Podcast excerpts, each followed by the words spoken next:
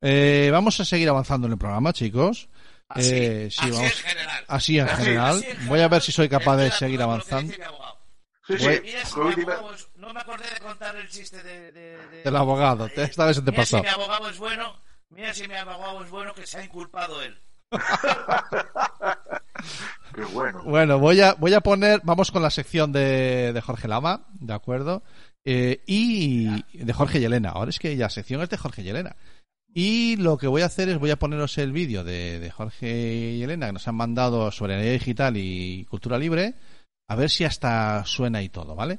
Os lo pongo a vosotros eh, y a ver si hasta, hasta suena y todo. Yo no sé si esto se verá, déjame comprobar que se vaya a ver. Yo creo que se- hasta se va a ver por el Gypsy y todo esto va a ser la leche.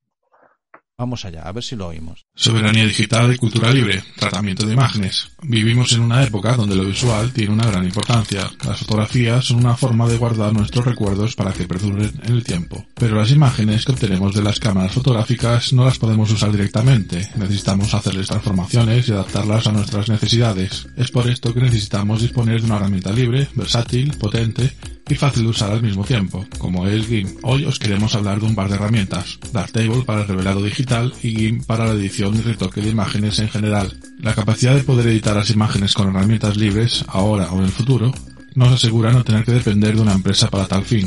GIMP se adapta bien tanto para usos profesionales y empresariales como para usos menos exigentes por parte de usuarios más básicos. Trabajando con GIMP, puede asustar al principio la cantidad de herramientas y funciones que posee, pero tiene una curva de aprendizaje suave y en poco tiempo estaremos haciendo modificaciones de forma rápida y cómoda para el usuario. Manipulación básica de imágenes. Por ajustes básicos podemos entender las acciones de recortar, rotar y cambiar la resolución de una imagen.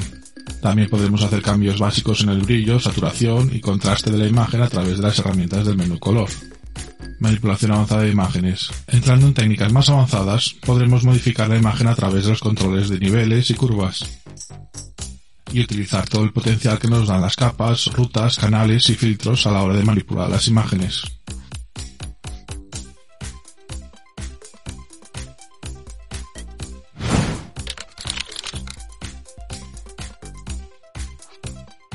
Hoy os voy a hablar de Darktable, un programa de revelado digital. ¿Qué es el revelado digital? Os preguntaréis algunos.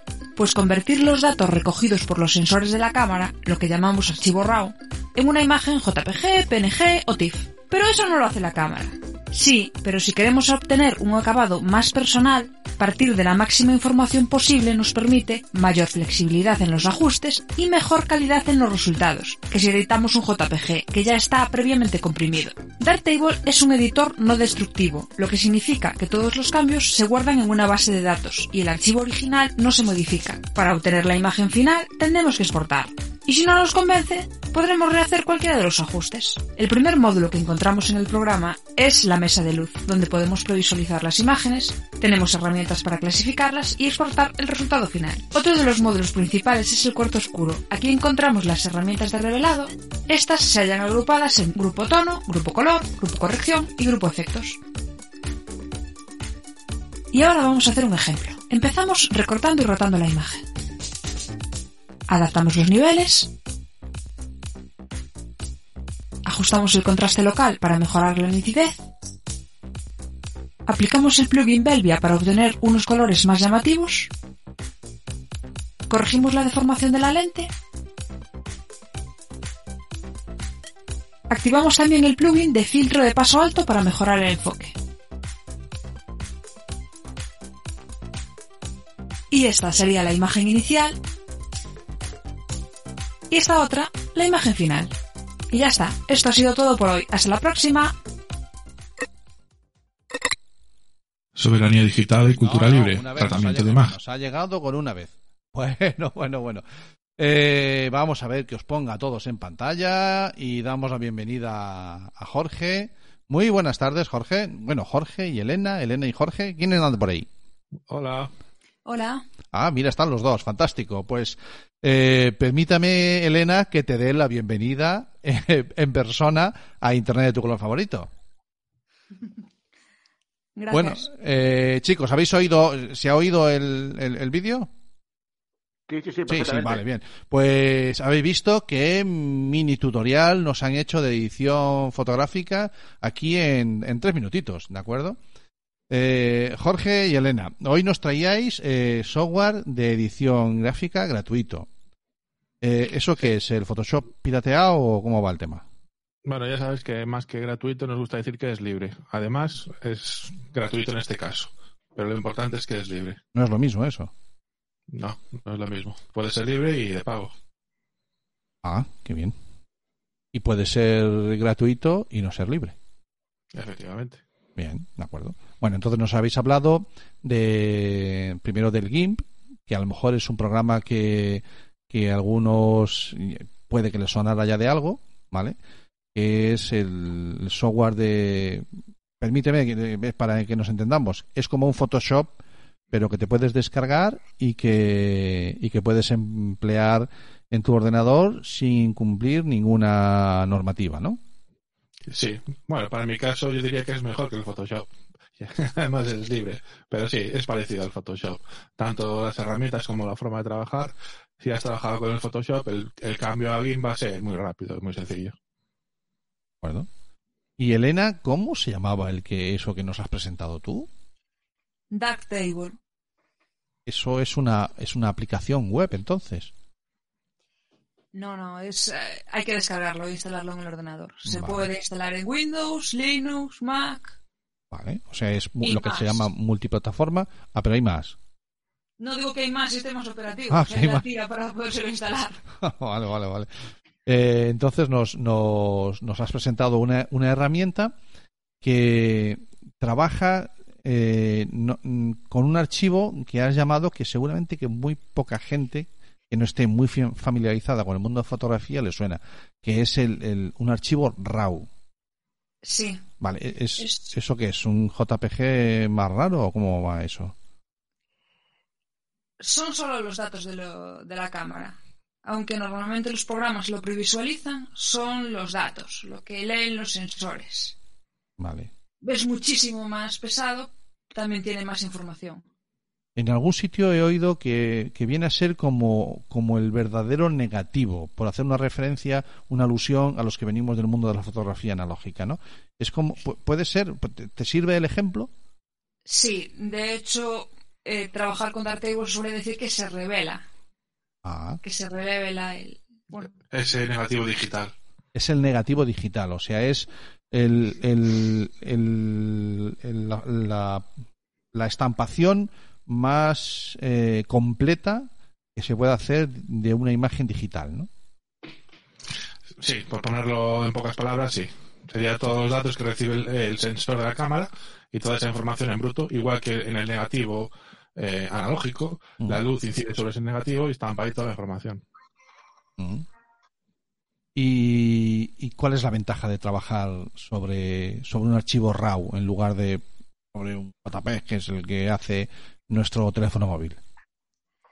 Pues básicamente dos cuestiones. Al, tener, al trabajar con más datos eh, se pueden hacer ajustes más radicales sin obtener resultados eh, con poca calidad. Vale. Podemos Vamos a subir más el brillo, podemos eh, saturar más los colores, quedan más natural porque hay más datos Vale. Sobre todo, que trabajar. Vale. Y luego el archivo al exportarlo queda con mucha más calidad que si trabajamos ya sobre un archivo JPG que está comprimido. digamos que el JPG es un paso posterior. La cámara recibe la información y para darte a ti ese JPG ha tenido que transformar esos archivos, esos datos RAW, los ha comprimido y te ha escupido el JPG, que es como hacer un filtrado de esos datos. Vale, vale, vale, vale. Lo, lo, lo comprime, ¿no? Que es la pase, a lo mejor la palabra que nos suena un poquito más. Eh, quita así un poquito Sí, lo... Claro, para que sea más, para que sea más manejable ese archivo, Eh, entonces lo que hace el JPG, porque el RAW, digamos que eso, que como nos comentabas, ahora pesa mucho esa- ese archivo, porque prácticamente da información de cada píxel. Este píxel es, este color, sé, toda esa información es muy pesada y el JPG, para mandarlo por WhatsApp, no necesitas toda esa información. Pero si quieres tener una cierta calidad, si quieres tener una cierta calidad, que no es lo que habitualmente en fotografía, sino cuando ya quieres tener una cierta calidad, es cuando te vas a archivo RAW, ¿no? Entiendo. Sí, las cámaras profesionales es como se trabaja. Se, se saca la foto en RAW y después tú ya la procesas para sacar lo que a ti te convenga. Claro. toma, toma nota, Jareas. Tomo, tomo, tomo nota. No, hecho, que- ¿Hay, ¿Hay teléfonos móviles que trabajan con archivos RAW? Sí. Sí, Pero, eso. a ver, en RAW trabajan todas las cámaras. Lo que pasa es que unas te van a permitir acceder a ese archivo RAW y otras no. Eh, y hay algunos teléfonos móviles que sí ya te permiten acceder a ese, te guardan esa información en un archivo RAW. Ah, qué bueno, qué bueno, fantástico. Claro, es que ese es el tema. El tema es como pesa tanto, como es tan, tan pesado, hay móviles que ya directamente pues lo descartan cuando, a la hora de mostrártelo. Lo usan, pero luego a la hora de mostrártelo ya lo descartan, te lo ponen como JPG o, o como otro tipo de archivo. Ni siquiera bitmap, o sea, más, más, más, menos, más ligero, ¿no? Sí. Bueno, Pues a mí, ¿Alguna- me, a mí me gustó, me gusta sobre todo, me gusta sobre todo, yo no conocía el, el editor de fotos, eh, el Mark Table este, el Mark, ¿cómo era? Dark, Dark, Es mesa oscura en inglés. el- Dark el- Table. sí, Dark Table, vale. Dark Table me mola el nombre. Como Darth Vader, pero de muy mesa. Star Wars, muy de Star Wars. Muy de Star, muy de Star Elena- Wars, se ríe por ahí detrás. suelo por el- Pero, pero me gusta el, el editor porque muchas veces en, en el ordenador eh, no tenemos herramientas medianamente potentes eh, y siempre se nos viene a la, a la cabeza el Photoshop y normalmente el Photoshop no es necesario. Yo creo que el 90% de las veces que utilizamos para editar una foto no necesitamos Photoshop. Sí, bueno, aunque No en es este, ¿no? en este caso se parece más al, al Lightroom. El Lightroom ah, hace las funciones que hace el Darktable, que es ese revelado digital del que estábamos hablando. Claro, pero digo yo, digo que habitualmente en la edición de fotos que hacemos eh, para recortar, eh, eh, hacer alguna capa, eh, Ponerle hacer- unas letras a un texto, a un... Claro, cuatro o cinco retoques que hacemos, no es necesario pagar por un Photoshop. Eh, que, que se lo quede pues el profesional que sí lo sepa utilizar, ¿no? Pero estas herramientas son muy, muy cookies y que y potentes, a la vez que potentes, ¿no? Porque son potentes. Y libres. Sí, se usan, se usan a nivel profesional también. libres. Muy bien, ¿alguna cosilla más, Jorge? Libres. que te queda? Porque tú siempre te dejas algo en el tintero por ahí. Eh, no, simplemente comentar, de, se comentaba en el vídeo, que es importante en, los temas de la soberanía digital, pues tener herramientas y trabajar con formatos libres para que no depender de una empresa y de- del producto de una empresa y que si mañana esa empresa, por el motivo que sea, cierra, pues te quedas tú con las ganas de, de abrir y de seguir trabajando con tus fotos. Que entonces el GIMP nunca va a cerrar. No es que no cierre, pero es al ser código, código abierto, cualquiera puede leer ese código y trabajar con él. O, o retomar ese proyecto que a lo mejor hoy se llama GIMP, pero que tienes el, el código interno libre y, tra- y convertirlo en un proyecto nuevo gestionado por una comunidad nueva. Sí, por de hecho hay varios forks, que es como se llaman a coger un proyecto, copiarlo y hacer una derivación del proyecto. Hay varios forks de GIMP. Perfecto. Pues esa es la una gente de las... tiene que darse cuenta, eh, perdona que te interrumpa, No, no, vez, dime. como siempre yo interrumpo. La Mm. gente tiene que darse cuenta un poco que eh, el tema del software libre ya, ya no es el hecho, es que no tienes que pagarlo. No, hasta te puedo decir que te olvides de eso. O sea, que es que aunque lo, aunque lo tuvieras que pagar, esa comunidad que hay detrás, que lo está constantemente evolucionando, eh, te vas a encontrar que, te, que si tú rebuscas un poquito, nosotros nos ha pasado con OBS. OBS es un software que utilizamos muy habitualmente y que cuando tienes algún tipo de inquietud y quieres hacer algo eh, ahora por ejemplo utilizamos con el con, el- con la edición de eh, la retransmisión que hacemos en directo de algún partido de, de deporte no Sí. pues hemos encontrado un- una posibilidad de tener grabaciones y poder luego poder ponerla eh, te- te- recuerdo, Las repeticiones de un partido. las repeticiones de un partido. Eh, ¿Eso quién lo ha hecho? Ese, ¿no? Eso, eso, eso alguien se ha buscado la vida y te da esa solución.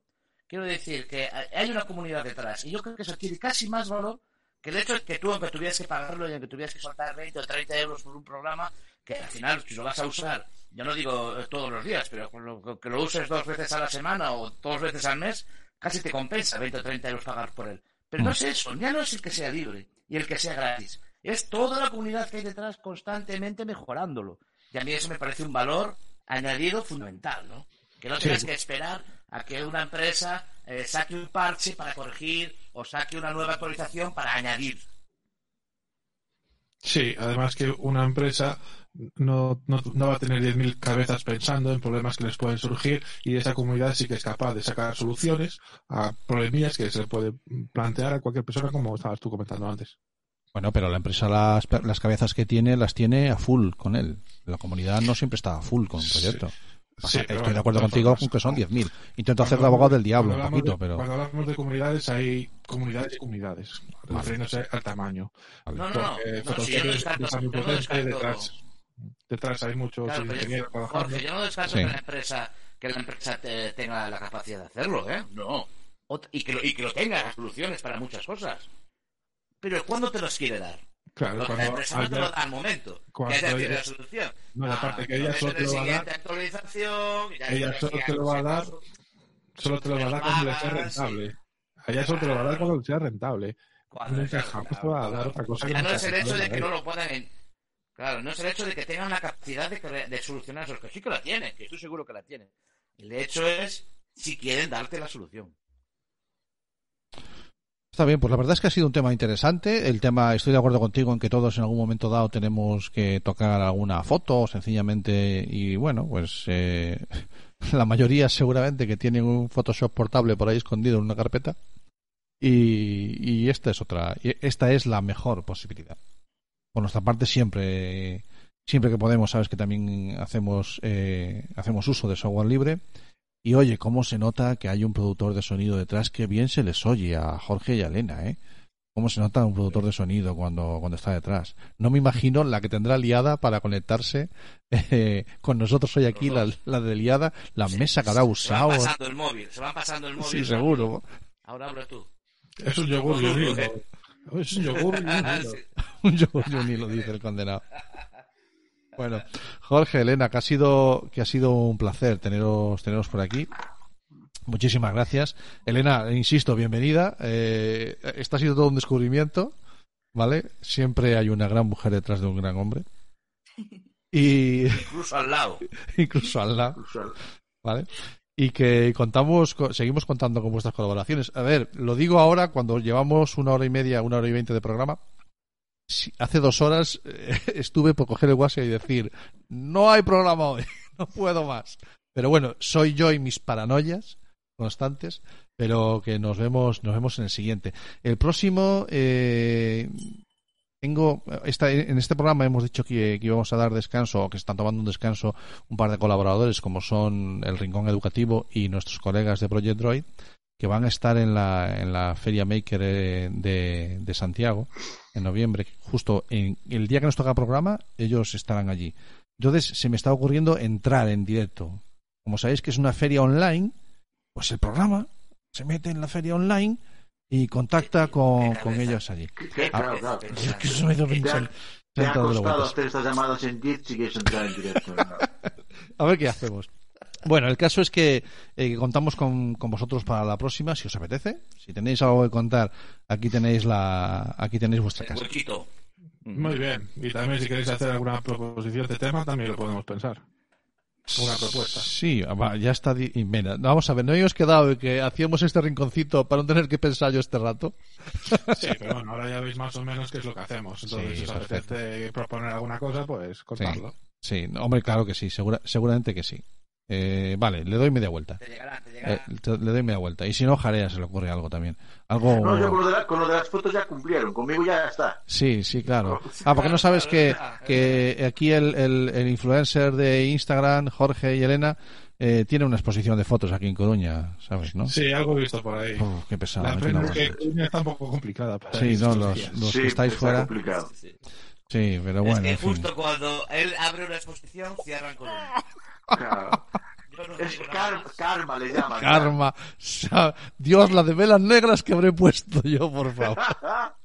Bueno, chicos, no os entretenemos más porque queremos, a- aparte que este- está, está eh, a puntito de entrar la, la invitada Marta de, de Working.